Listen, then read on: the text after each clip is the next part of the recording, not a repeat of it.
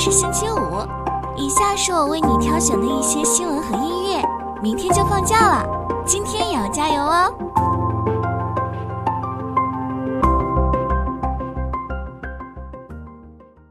随着 EGFR 靶点的不断发展，未批准的 KRAS 靶点成为肺癌的主要难题。非小细胞肺癌 NSCLC 是最常见的肺癌类型，占患者总数的百分之八十五。EGFR、KRAS 和 ALK 是 NSCLC 中最重要的三个突变靶点，分别占比百分之三十五、百分之三十三和百分之五。几十年前，人们已经了解到 KRAS 靶点在癌症中的作用，但由于一直没有找到有效的抑制位点，因此被称为无法治愈的靶点。后来，研究人员发现。KRAS 突变主要发生在十二号或十三号氨基酸残基，分为多种类型。在所有的 KRAS 突变中，G12C 是最常见的类型，约占 NSCLC 患者总数的百分之十四。二零一三年，科学家发现了 G12C 选择性抑制剂可以与 G12C 突变体结合，发挥抑制作用。然而，尽管已经有两款 G12C 抑制剂通过加速审批获批上市，但仍然没有明确的赢家出现。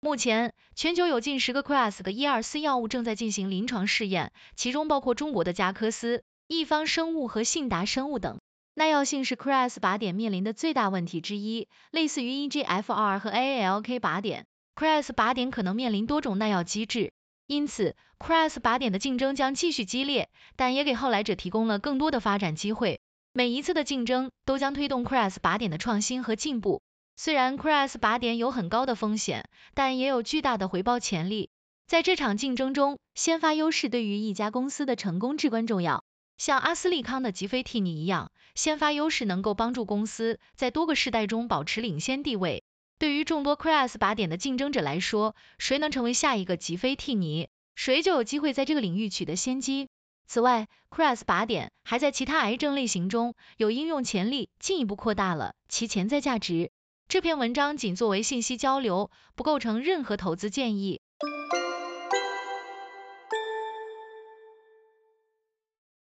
十一月三日，中国股市表现强势，主要指数全线上涨，沪指涨百分之零点七一，深成指涨百分之一点二二，创业板指涨百分之一点四七。在板块涨幅方面，存储芯片、半导体、工业母机等表现较好，而房地产开发、互联网电商。创新药板块则表现低迷，机器人概念股整体强势，浩智机电、风力智能、巨轮智能等多股涨停。半导体板块涨幅领先，永熙电子、康强电子、金海通等多股涨停。与此相反，房地产开发板块出现调整，中迪投资跌超百分之六。根据 Win 的数据，北向资金全天净买入七十一点零八亿元，连续两日净买入。沪股通净买入二十八点零四亿元，深股通净买入四十三点零四亿元。主力资金在尾盘持续净流入电子、计算机、电力设备等板块，净流出银行、交通运输、房地产等板块。具体到个股层面，欧菲光、北斗星通、科大讯飞吸引了净流入资金，而制度股份、东方嘉盛、工商银行则遭遇了抛售压力。在机构观点方面，中信证券认为。工信部人形机器人创新发展指导意见的出台，将推动人形机器人产业链公司的发展。机器人产业链是值得关注的投资领域。天风证券预计火电板块的基本面将继续向好，而华泰证券则认为，计算机行业有望进入需求上行周期，五大主线将率先改善。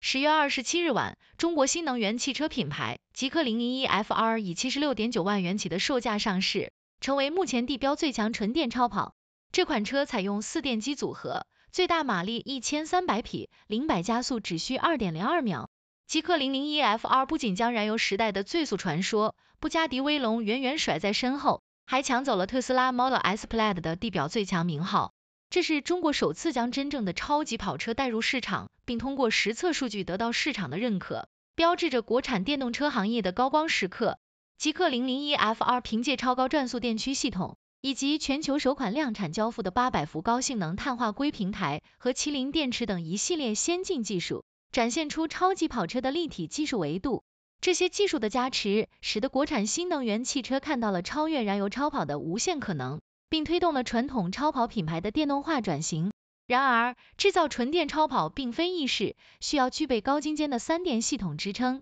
对产业链的完善也有更高要求。尽管传统超跑品牌如法拉利和兰博基尼也在进行电动化尝试，但由于三电技术尚不成熟，他们仍然采用混合动力方案。相较之下，造车新势力在智能驾驶、三电系统、智能座舱等领域进行自主研发，并取得了差异化与护城河，取得了较大的成功。虽然传统品牌在新能源领域的转型进程缓慢，但他们尚未止步于概念和规划，仍在努力追赶新能源技术的发展。未来，电动超跑将成为汽车技术的风向标，代表着技术的顶点。然而，生产纯电超跑需要高性能三电系统的支撑，缺乏这一平台的品牌将无法与燃油超跑同等级。目前，中国新能源汽车企业极氪的表现证明了纯电超跑的可行性。但传统品牌是否会采用这一技术仍然不确定。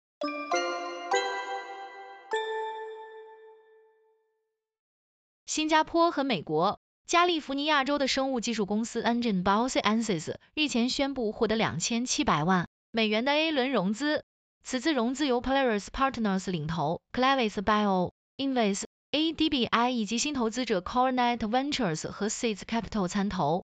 Engine Biosciences 将利用这笔资金，将其机器学习平台和组合遗传学系统的研发项目转化为临床应用。该公司通过综合计算和实验破解生物学问题，研发精准药物。目前，该公司已经确定了许多有前景的药物靶点，并为最有可能受益的患者确定了预测性生物标志物。Engine Biosciences 在肿瘤学领域的研发重点包括卵巢癌、结直肠癌。肝癌、肺癌和前列腺癌等实体瘤的治疗方法和生物标记物的临床转化。该公司拥有自主的生物网络解析平台，能够精确定位驱动疾病的关键基因相互作用，为生物标志物定义和药物开发提供支持。通过与医院的广泛合作和人工智能增强型文献挖掘，Engine Biosciences 积累了丰富的临床数据和专业知识。该公司的研发平台将为寻找和优化精准药物提供指导，并提供新的患者选择生物标志物，有望进一步提高临床疗效，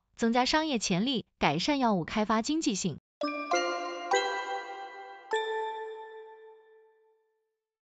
钉钉总裁叶军在二零二三年四月的钉钉峰会上宣布，将用大模型来重塑钉钉。在接下来的一百多天里，钉钉进行的钉钉再造已初见成效。十一月三日。钉钉 AI 魔法棒正式上线，一七款产品，六十家场景全面开放测试。用户可通过钉钉首页的全新魔法棒入口，以对话方式使用包括钉钉聊天、文档、知识库、脑图、闪记、TeamVision 等十七项产品。同时，钉钉将其智能化底座 iPOS 开放给生态伙伴和客户，帮助他们将产品重塑，使智能化服务全面进入生态领域。据钉钉披露的数据，截至十月底，超过五十万企业加入了钉钉 AI 魔法棒的内测，其中制造业、互联网公司的高频用户日均使用 AI 次数超过十五次，部分企业达三百余次。通过统一交互入口，钉钉 AI 魔法棒实现自然语言对话的方式，包含聊天、疑答、智能问答、文档和应用咨询等近二十种技能。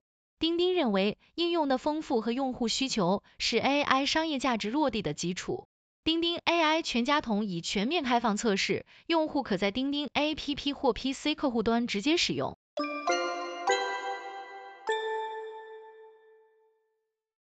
康师傅饮料部分产品涨价的消息在网络上迅速传播。在今年夏天大火的大瓶冰红茶，涨价幅度达到百分之二十五。然而，涨价在饮品行业并不罕见，只不过大多数涨幅在个位数。康师傅的涨价消息引发了网友们的热议。有一句段子在网络上广为传播：三块是面子，四块是生活。这句话被年轻人称为灵魂寄托，但它可能在冬天到来前消失。十一月二日，一张康师傅饮料涨价告知函的图片在网络上疯传，相关话题迅速登上热搜榜，并引发了激烈的讨论。据图片显示，从十一月一日开始，中包装产品五百毫升为主的售价将从三元涨至三点五元。一升装产品的售价将从四元涨至五元，其中包括代表性的四元冰红茶。虽然四元的冰红茶瓶身稍大，不太方便携带出门，但因为可以多喝一杯的饮料，因此一度成为人们在家偷偷喝的饮料。然而，经过网络传播后，四元冰红茶逐渐被更多消费者接受，甚至成为年